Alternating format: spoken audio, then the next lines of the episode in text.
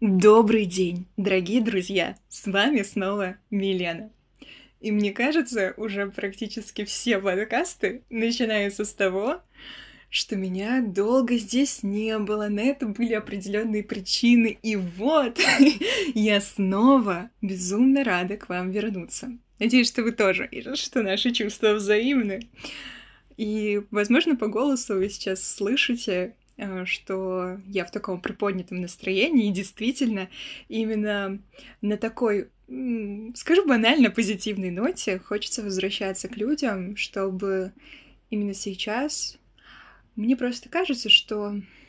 Почему я говорю именно сейчас, что вокруг творится такая неразбериха, много неопределенности, Впрочем, так было возможно и всегда, но просто в этот момент мы ощущаем это особенно остро. И у меня внутри есть такое желание просто создать какой-то островок безопасности для других людей, для себя тоже. Здесь спокойно, уютно, приятно, и вам всегда будут говорить, что с вами все нормально. И на самом деле вот эта фраза «с тобой все нормально» — это фраза, которую я сама бы хотела услышать в свой адрес от себя, может быть, от других людей тоже. Я это поняла совсем недавно. Точнее, я даже не поняла. На мне, мне на это указал мой новый психолог. И вот, наверное, с этого мы и начнем такое э, рассуждение но сегодня у нас будет рассуждение вольное, мы отпускаем нашу мысль, точно быстрого скакуна, спирит душа прерий, вот. А, и да, просто сегодня тот день, когда я вновь решила сесть за подкасты без написания сценария. А, буквально вчера у меня была вторая сессия с психологом, и я искренне надеялась, что вот после пойду к морю, прогуляюсь, возьму с собой планшет для того, чтобы на нем напечатать э, сценарий, подготовиться получше. Ой, ну меня прям накрыло, прибило, и вообще ни до сценария, ни до чего не было, было очень плохо. Я, видите, вот чем, конечно, не супер круто а, записывать что-то без сценария, твое повествование немножко такое хаотичное, ты гуляешь от мысли к мысли, но оно мне все равно кажется таким живым, и, наверное, я здесь испытываю себя, а, проверяю свои способности, не растратила ли я их напрасно, могу ли я еще вот так вот вещать а, полчаса, может быть, час, кто знает, вот без остановки, без подготовки, вот. Ну что ж, давайте я уже вернусь к линии повествования и расскажу вам, что я прервала терапию. Ну, тут, знаете, как можно было бы сказать не по своей воле, из-за обстоятельств, но я не люблю так говорить, потому что я как будто бы скидываю ответственность за свою жизнь куда-то в никуда, просто на какое-то пространство вокруг себя, это не я.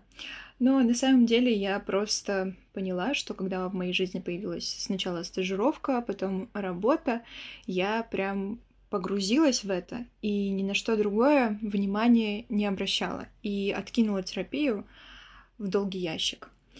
О чем, конечно, жалела, потому что, по сути, это такая еще одна точка опоры в жизни, которая помогает не сбиться с пути вот такой маячок ты всегда к этому можешь вернуться, чтобы снова послушать себя, когда ты заблудился в своей вот этой вот пучине жизненных событий. В общем, получается где-то, вот если мне память не ошибает, я вот так запомнила, что мне 17 октября был последний сеанс с моим предыдущим психологом.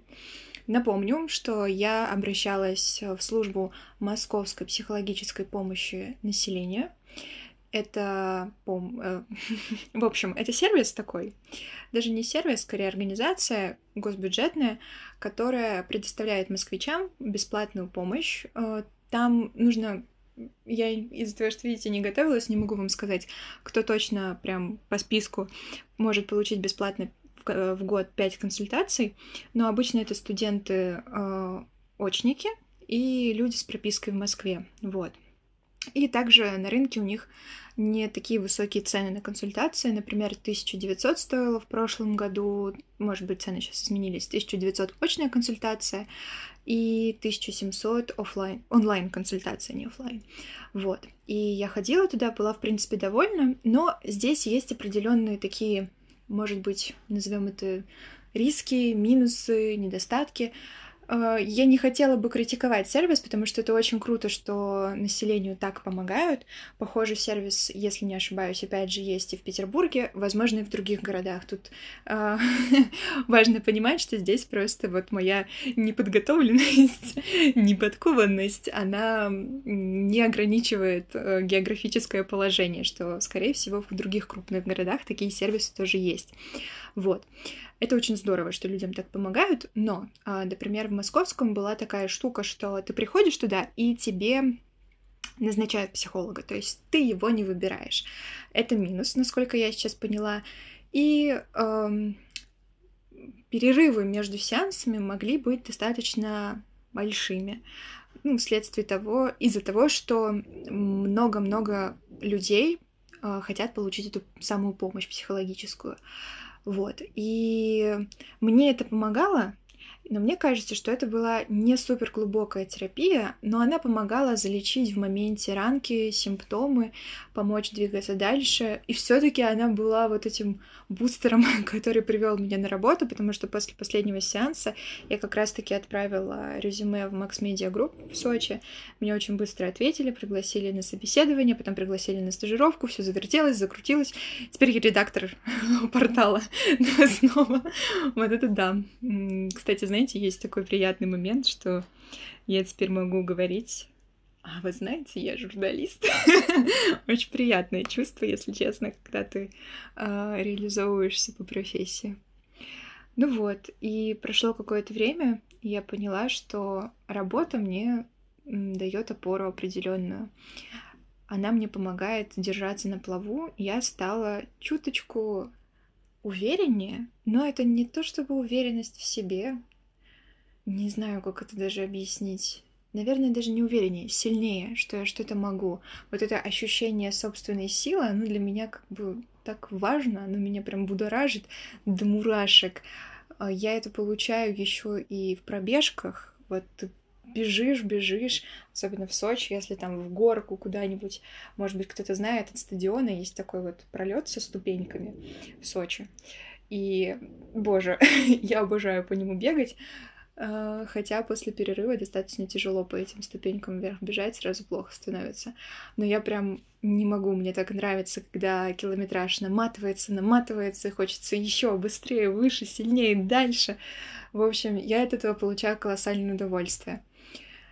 Но э, оказалось, что я просто многие вещи в себе подавляю. Вещи, ну, эмоции, чувства, потребности, желания. Все это уходит на второй план, и я убегаю в работу. В какой-то степени этот механизм, он помогает, ты с этим справляешься. С этим с чем? С чем-то невыносимым, с какой-то болью, с какой-то проблемой. Ты ее просто игнорируешь и уходишь э, в дела, уходишь в новости, уходишь там в поиск инфоповодов, и время так пролетает, пролетает, пролетает, и ты все ждешь, что это все когда-то закончится, а оно не прекращается. И я поняла, что мне нужна помощь, когда вновь почувствовала себя отчужденной от всего мира. Вот это да. Да. Я приходила морю на пляж, сидела, смотрела на все вокруг, наблюдала за семьями, за детьми маленькими, за собачками, за тем, как все радуются, веселятся, фотографируются, мочат ноги, в общем, жизнь живут, чай кормят.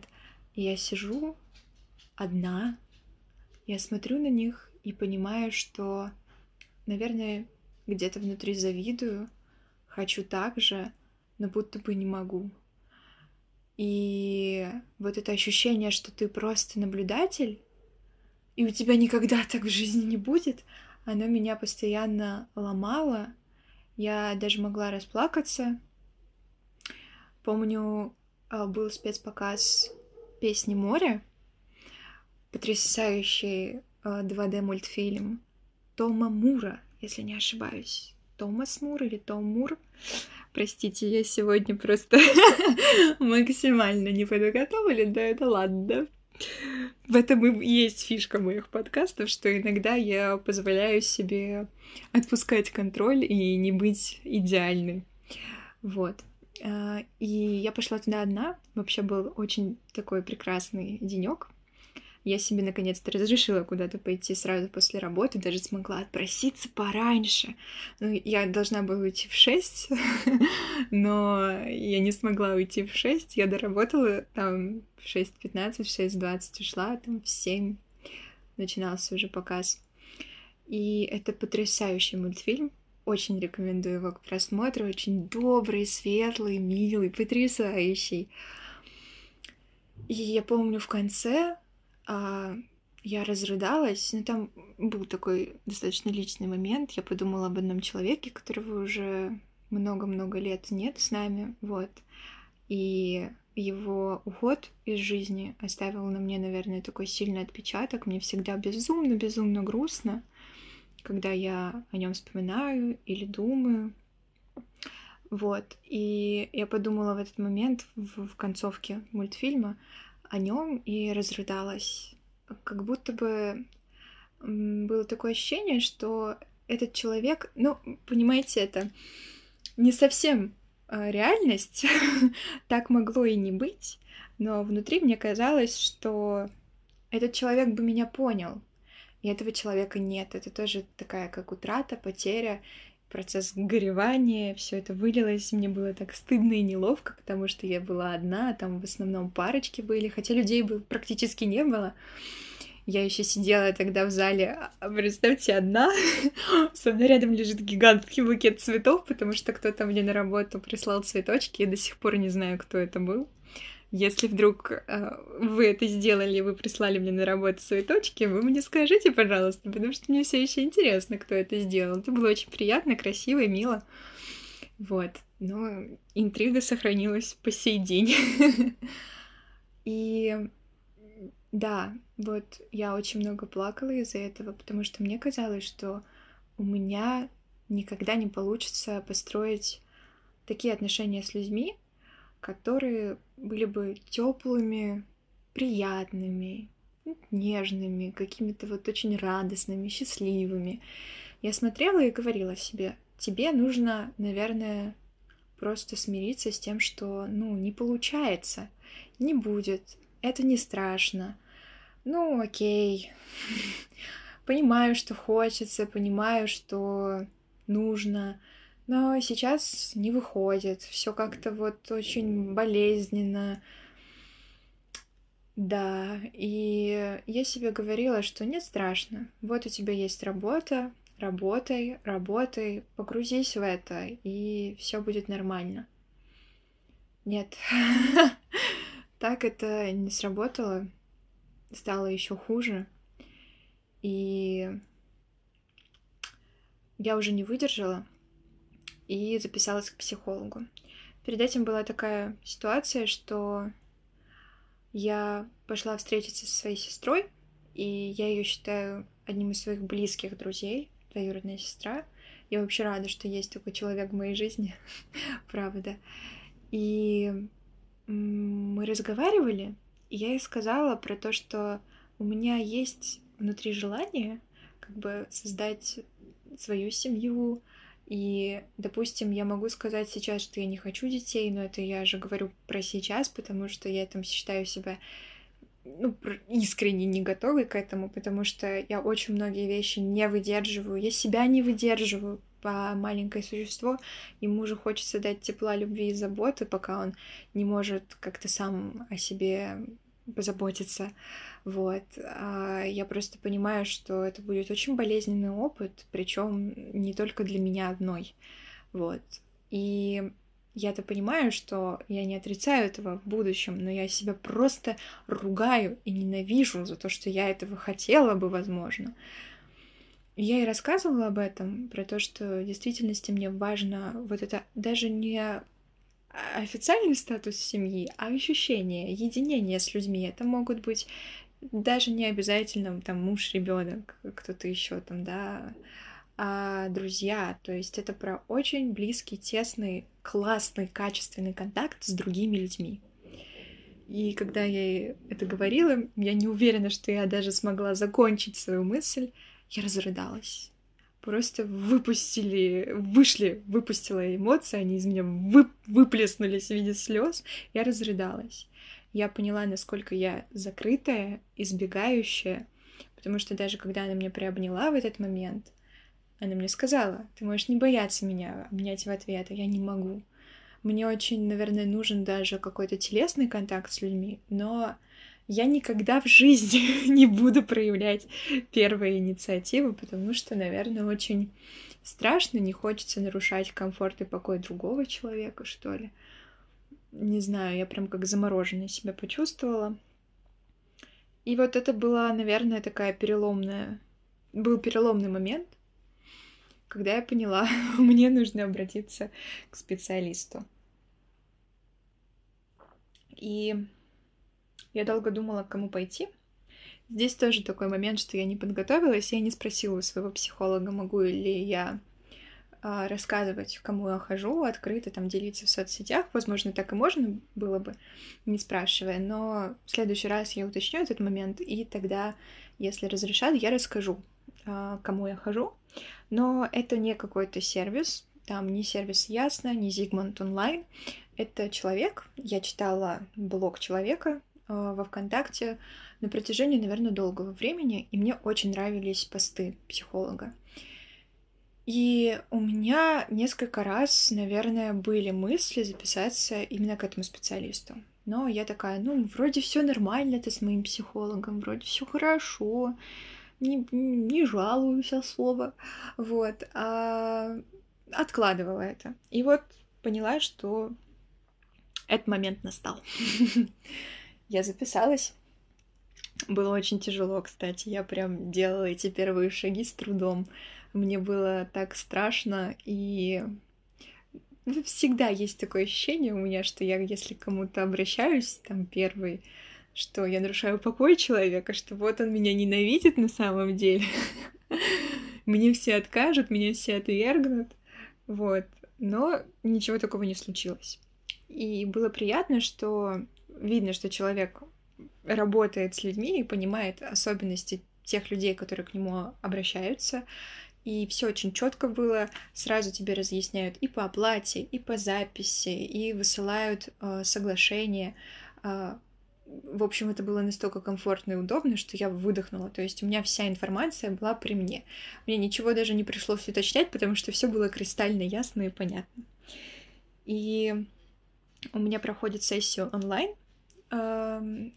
Я раньше переживала, что, да, вот э, в предыдущей службе, конечно, были периодически проблемы со связью. Я переживала, что опять взяла онлайн-специалиста, выбрала онлайн-специалиста, но э, просто все супер. Я очень рада. Это в какой-то степени даже удобно, что никуда не нужно идти, никуда не нужно собираться. Ты открыл ноутбук, э, включил скайп, записываешь спокойненько, там свечечку зажег себе, создал атмосферу. Вот. Потом еще есть время побыть с собой, со своими эмоциями, что-то позаписывать. В общем, без спешки и без лишних каких-то вот таких вот сверхусилий.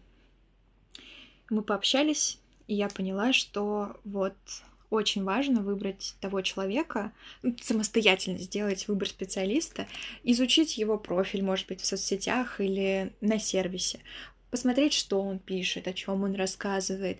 И если у вас что-то откликается, то, возможно, ваши ощущения, они не обманывают вас, и вам будет комфортно с человеком. Вот. И мне нравится сейчас, что мне комфортно говорить с психологом о некомфортном. Было еще очень интересно, что мне перед сеансом выслали анкеты. Там была шкала тревоги и депрессии Бека и м- анкета жизненной истории. Вот с анкетой жизненной истории у меня была проблемка такая, затык. Э, когда я первый раз открыла ее, мне прям стало жутко некомфортно от всего, что я там увидела. Хотя, в принципе, мне несложно рассказывать о своем жизненном опыте, о каких-то таких проблемах, неловкостях, но какое-то странное ощущение у меня было. Вот, видимо, мне было очень-очень-очень-очень-очень плохо. И я когда это увидела, я запаниковала, и, возможно, где-то еще мой мозг на подкорке такой отложил мысль. А ведь это все, что ты делаешь, оно влечет за собой определенные изменения. А изменения это всегда страшно. Даже привычные ужасные условия нам будут казаться приятнее, чем то, что нас ждет впереди, потому что впереди полнейшая неизвестность. И мозг просто такой, я в хаосе, мне это не нравится, мы остаемся здесь. Вот.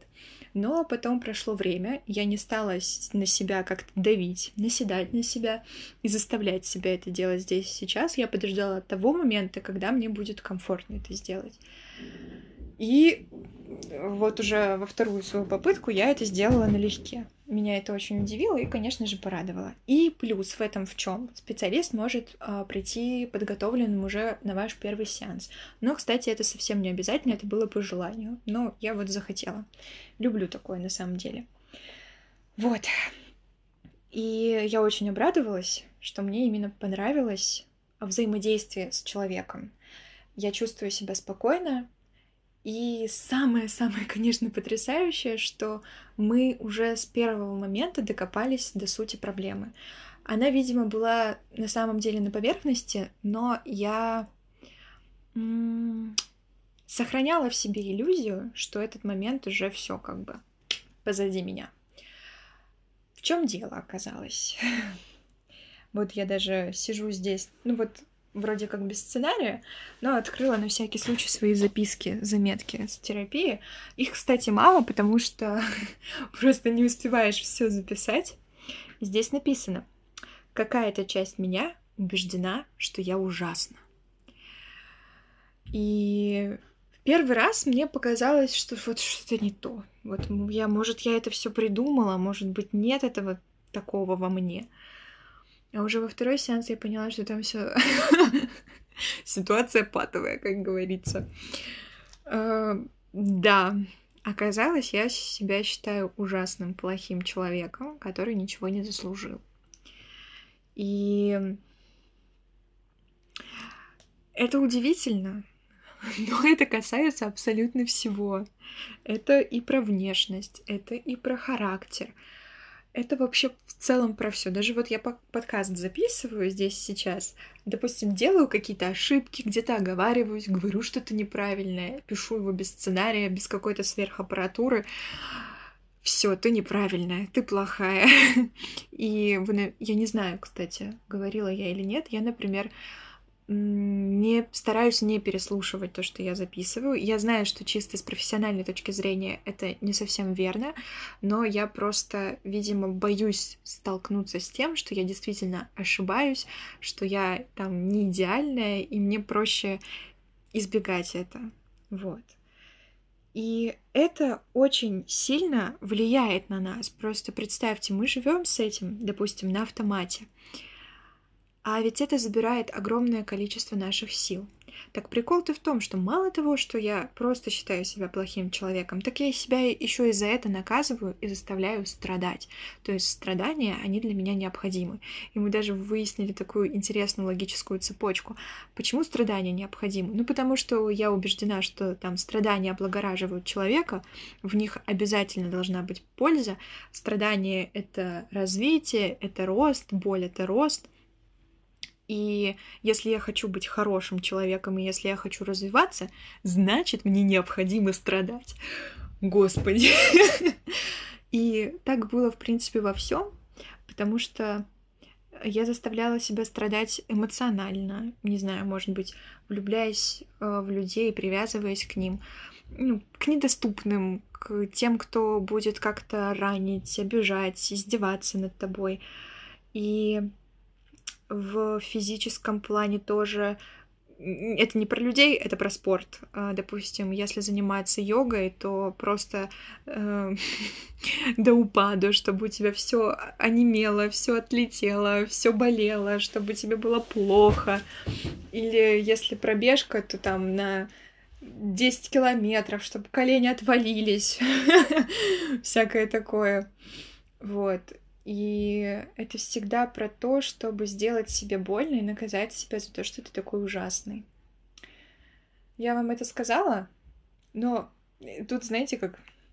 Надо было это раньше, наверное, сказать, но важный момент.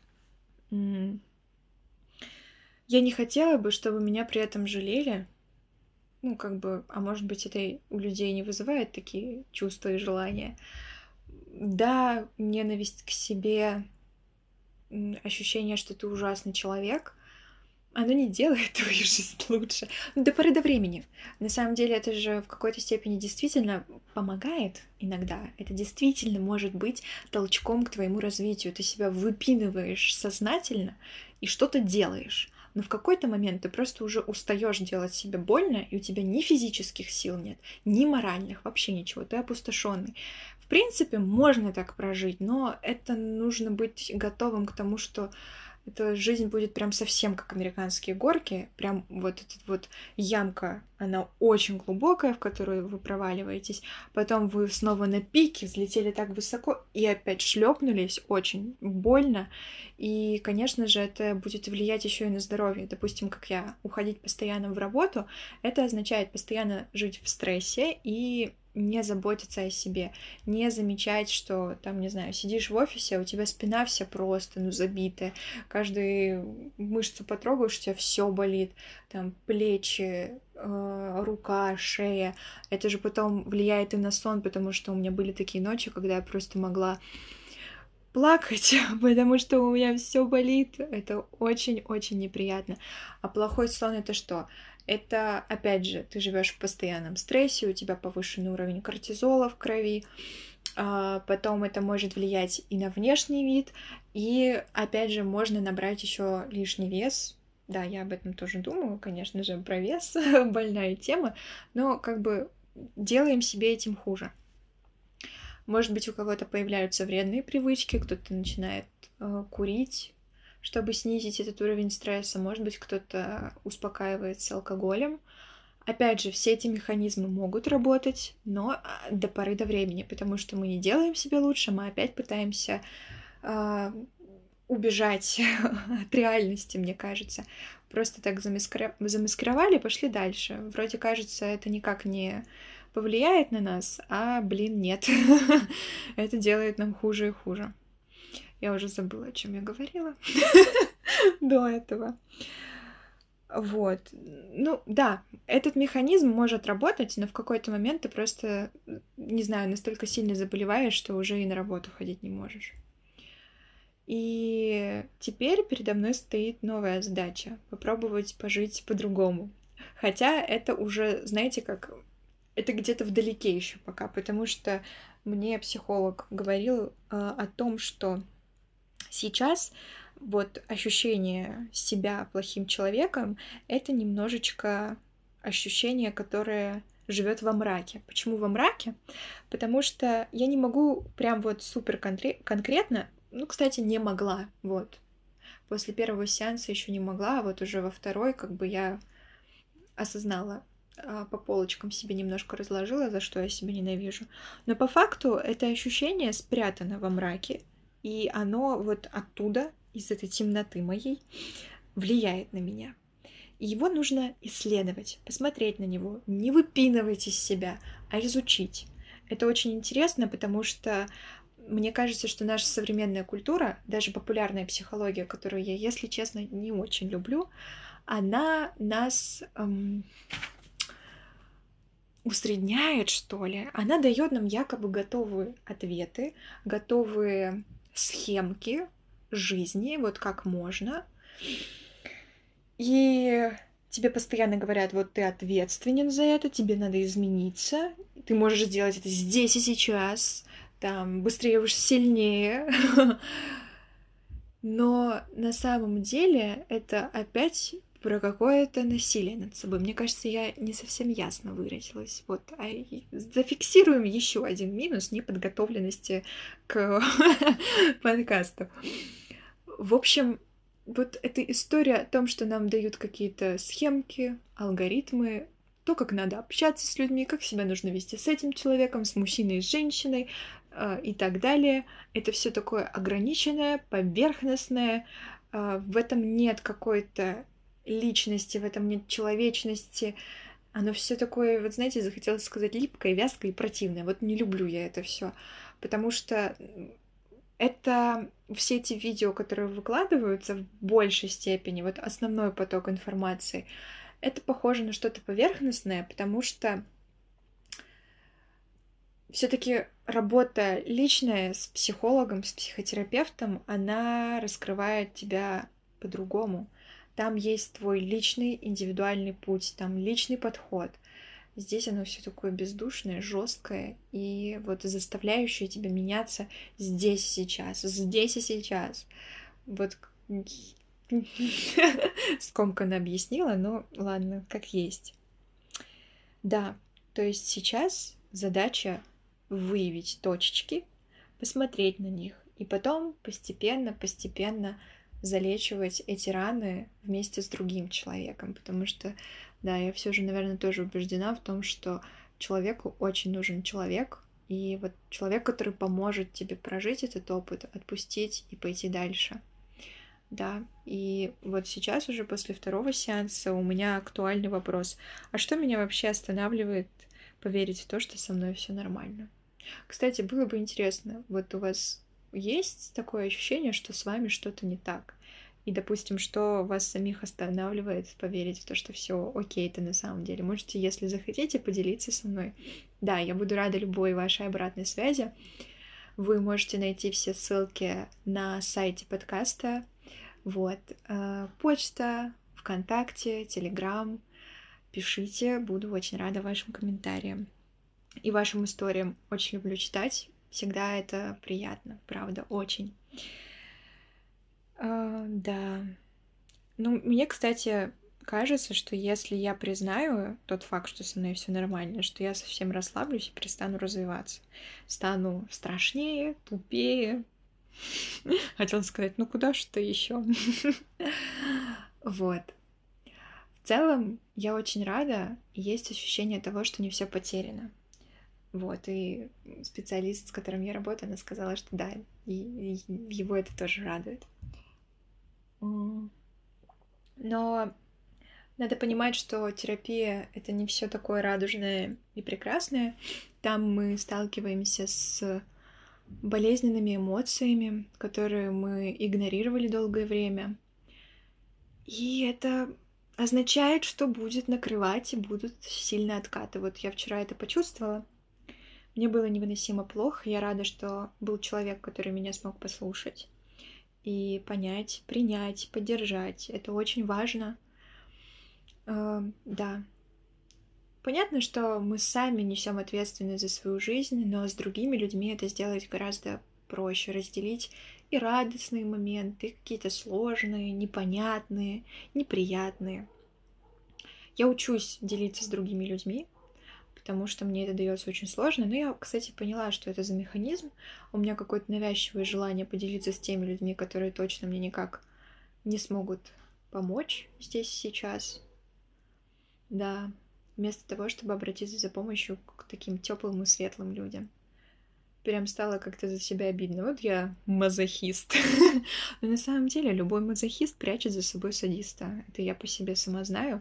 Я как раз, когда разговаривала с психологом, там выяснилось на самом деле, что у меня в прошлом были жесткие обидчики, и я через достижения пыталась э, им показать, что как бы плохо они мне не сделали, я все равно буду лучше. Я им хотела сделать больно всегда в ответ. Мне всегда хочется тому, кто меня как-то обидел, сделать больно. Вот прям яд выпустить. Да, поэтому мазохизм, садизм, все это очень две стороны одной медали, наверное. Может быть, это звучит банально, но я вот по себе это заметила, что сначала ты терпила, а потом ты вообще не терпела. Ты потом такая страшная верзила. Ужас. Да.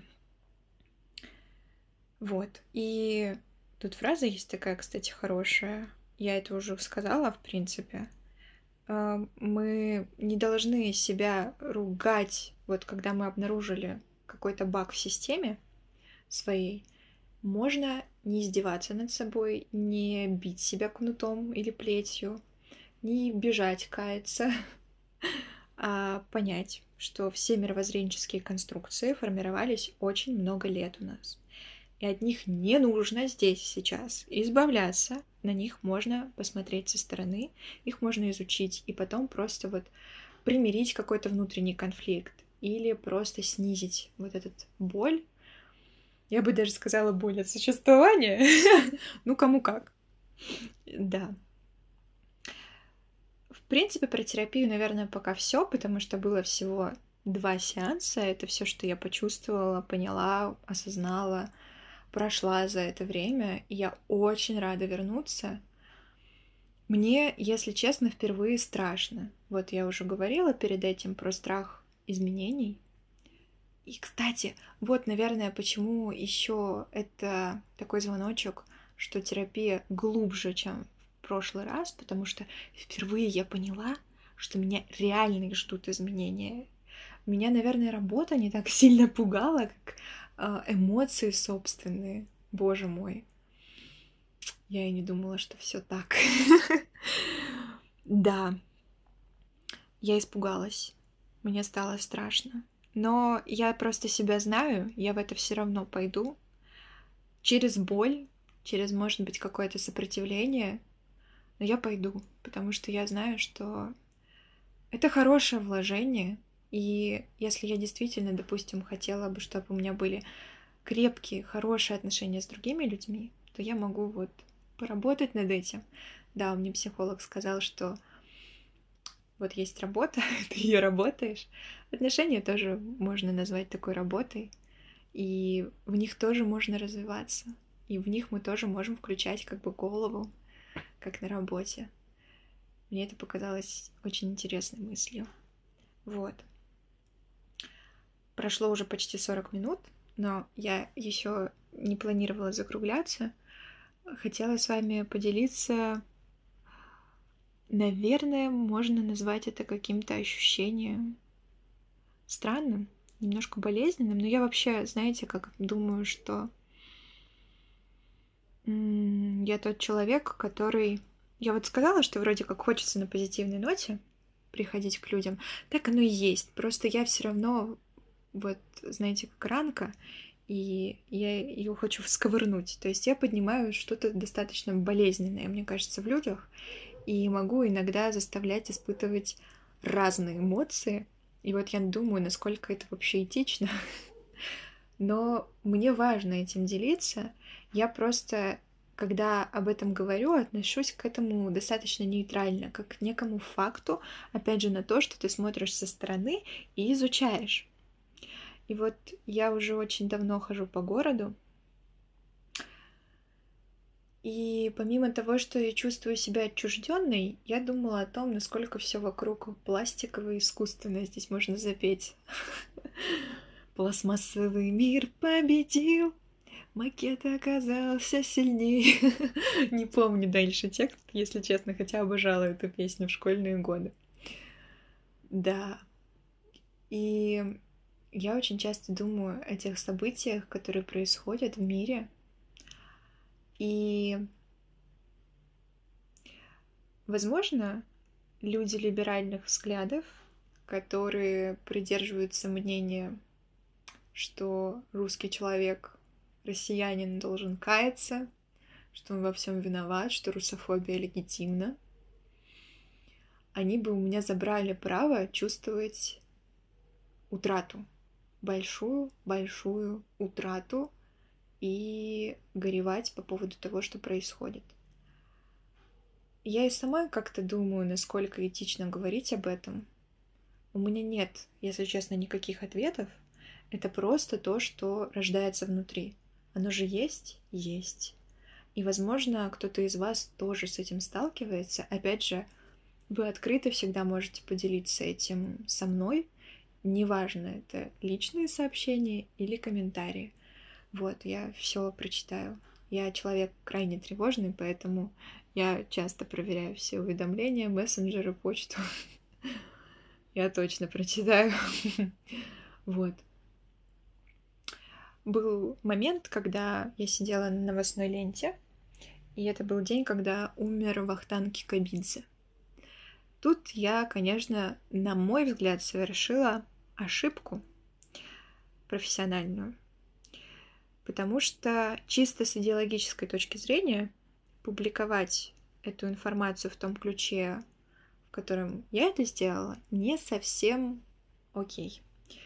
Опять же, о чем я говорю? Меня захлестнули эмоции. Я там посмотрела его выступление, где он поет Чито Грито, а, посмотрела отрывки из фильма Мимино и расчувствовалась. Я прям даже начала немножко плакать, потому что, опять же, вот это ощущение утраты. Ушла эпоха. И вот эти кадры, где он с Фрунзиком Мукартчаном, и ты понимаешь, что это грузин и армянин, и они вместе, что национальность, она тебя определяет. Это же нельзя отрицать. Это то, где ты рос, то, как ты развивался, то, что в тебя вкладывали. Но во взаимодействии с миром и с другими людьми это вроде как не должно иметь никакого значения. И вот когда ты смотришь на это, ты понимаешь, мир просто пропитан вот этой идеей нацизма и фашизма, потому что они очень выгодные, их спонсируют, их эм, вскармливают большим количеством денег, их используют для того, чтобы натравливать их на других людей, трав, стравливать людей друг с другом. И ты как бы вот чувствуешь вот эту вот потерю э, чего-то очень важного, чего-то очень нужного тебе, и на этих эмоциях я начала писать о заслугах и регалиях человека. Опять-таки, с идеологической точки зрения, я считаю это ошибкой, потому что нужно все-таки помнить, что события 2008 года нас очень сильно всех э, разделили. Поделили там на два лагеря, может быть, лагеря еще больше. Потом еще 2014 год, события 2022-2023 продолжаются. Мы все дальше, дальше друг от друга. И он, насколько я поняла, просто я, опять же, видите, мой косяк вечный. Надо изучать полную информацию, получать. Вот. Я ни слова не сказала про то, что он русофоб. Хотя я вот так сказала, русофоб, но заявление о том, какая Россия плохая, были. Вы мне скажете, Милена, ты с ума сошла? Ты что? Про Кремлевская. Я не сошла с ума. Я просто хотела бы вас еще подвести к мысли о том, что вы думаете, ну, знаете, как большинство, может быть, не большинство, не знаю, но некоторые точно уверены в том, что у нас какая-то прям сильная-сильная явная пропаганда. Я с вами не могу до конца согласиться, просто потому что в медийном плане вот эту всю историю, допустим, с Вахтангом Кикабидзе, можно было бы как-то предусмотрительно усмирить, потому что человек плохо высказывался о стране. У нас есть какой-то вот, знаете, пере, пере, пере... ладно, слово забыла, но мы в одном месте перебарщиваем, где-то не доделываем, и в итоге ты понимаешь, что они не следят за медийкой. Допустим, спонсируют тех же блогеров, покупают у них рекламу, которые явно оппозиционной наклонности. В общем, с медийкой явно беда. А, сейчас сразу вспомнила историю с Виктором Бутом. Я надеюсь, я правильно назвала его имя и фамилию которого просто невероятно чествовали, когда вернули его, обменяли на баскетболистку. Я думаю, да, мы чествуем сейчас самого настоящего преступника, который продавал оружие террористам. Замечательно. Просто прекрасно. Мы сейчас нашли героя, который нас объединит, мы все порадуемся, да? Супер. Самый ужасный материал я, наверное, прочитала на Арти. Это было максимально противно и неприятно. Я возмущалась. Вот, перекос. Вот, у нас перекос есть. Я слово вспомнила, которое не могла сказать. Вот, да. Это я рассказала про свою ошибку. Ну, как я это видела, вы не обязаны со мной соглашаться, и я не претендую на правильность своей картины мира, это просто мои ощущения. Вот, мое какое-то мнение. вам оно может понравиться, не понравиться. Возможно, вы задумаетесь о чем-то.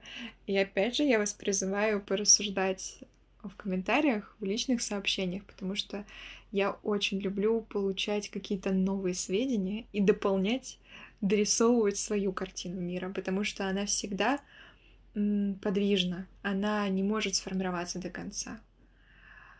И я хожу, брожу по городу, и я понимаю, что вот ты как будто находишься среди каких-то декораций, тебе хочется глотнуть свежего воздуха, но как будто бы все вокруг не хочется говорить, что не настоящее, но вот оно именно пластиковое. Оно именно нацелено на то, чтобы продавать побольше товаров, эм, манипулировать сознанием людей, превращение человека в самого настоящего потребителя. И меня это прям настолько все подавляет, что ли, беспокоит. И иногда я смотрю на граффити в городе. Очень много граффити, посвященных Второй мировой войне. Там есть одно граффити. Видимо, был матч, опять же, мое незнание, Югославия, СССР, футбольная команда рядом со стадионом. И он такой чуть-чуть пошарпанный. И вот ты смотришь, Югославия, СССР, что произошло с этими двумя государствами, как их развалили, как это выцевшее граффити. Больно. И вот передо мной сейчас лежит книжка Салли Руни «Прекрасный мир. Где же ты?». Я так рада, что мне ее подарили на Новый год. Я откладывала покупку, потому что я начиталась отзывов, и они были негативными на эту книгу.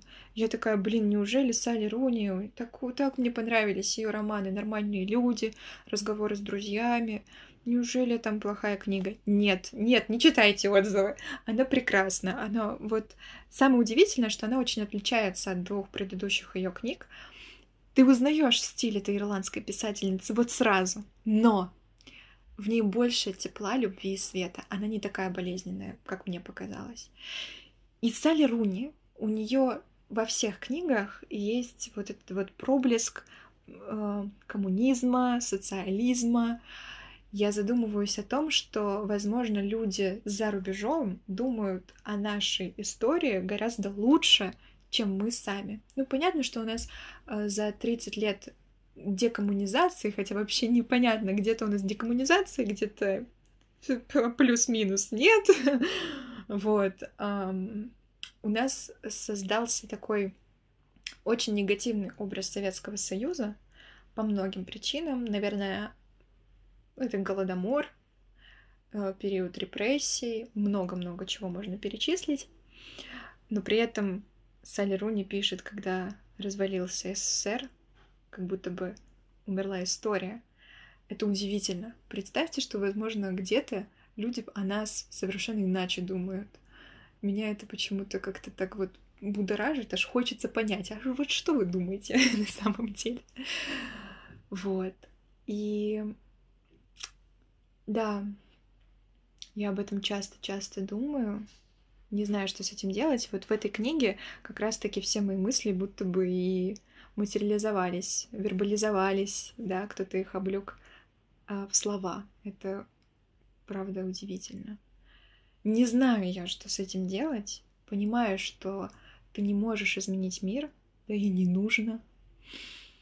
Да, прекрасный мир, где же ты? Я сейчас немножко ушла как будто бы в себя. Возможно, это сигнал того, что нужно завершать подкаст. Но перед этим я, наверное, вам все-таки зачитаю отрывок с книги. Надеюсь, у меня это под конец получится, потому что здесь уже почти 50 минут материала. Я не знаю, кто это послушает теперь. Мне почему-то кажется, что теперь это никто не осилит. Хотя почему я так думаю? Ну ладно. Возможно, этот маленький отрывок из книги вам понравится, и вы захотите ее прочитать. Будет здорово. Потому что, правда, она очень простая.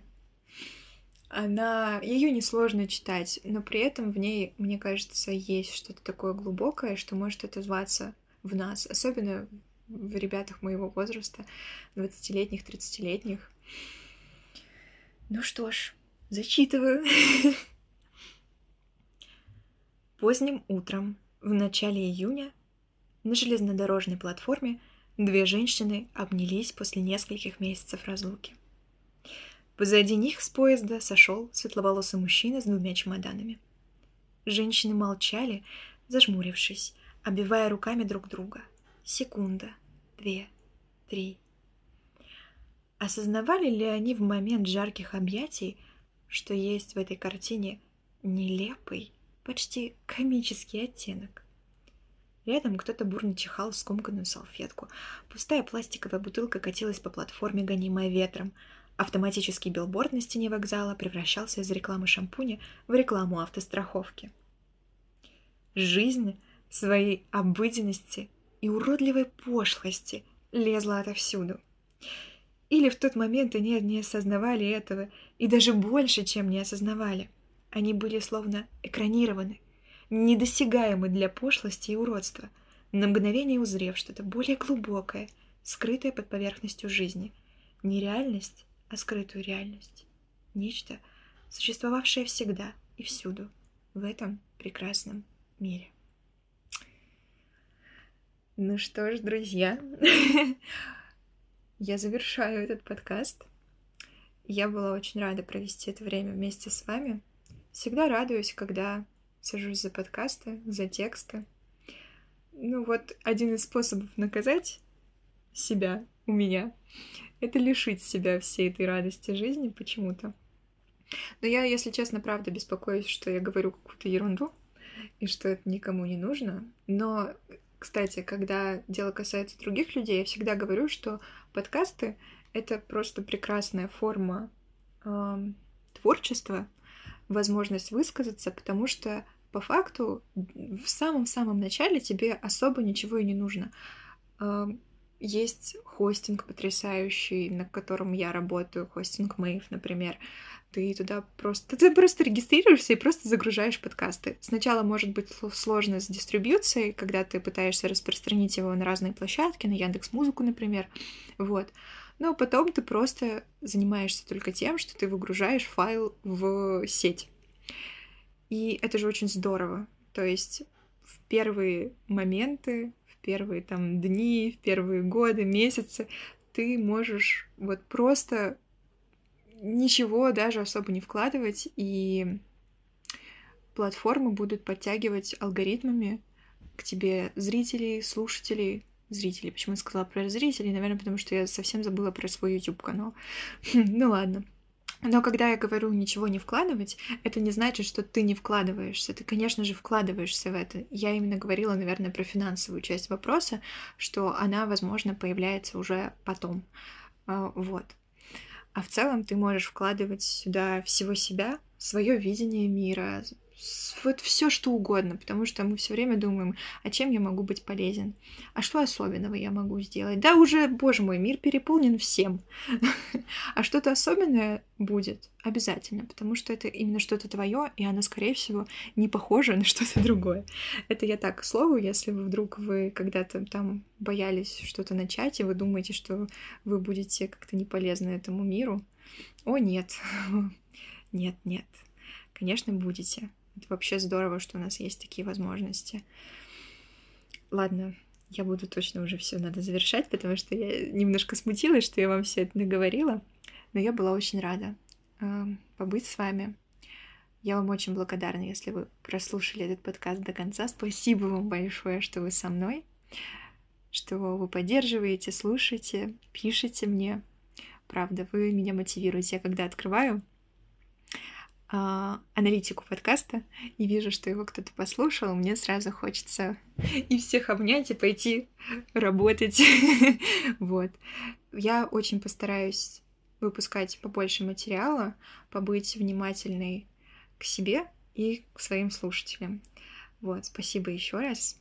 До новых встреч. Всем пока-пока.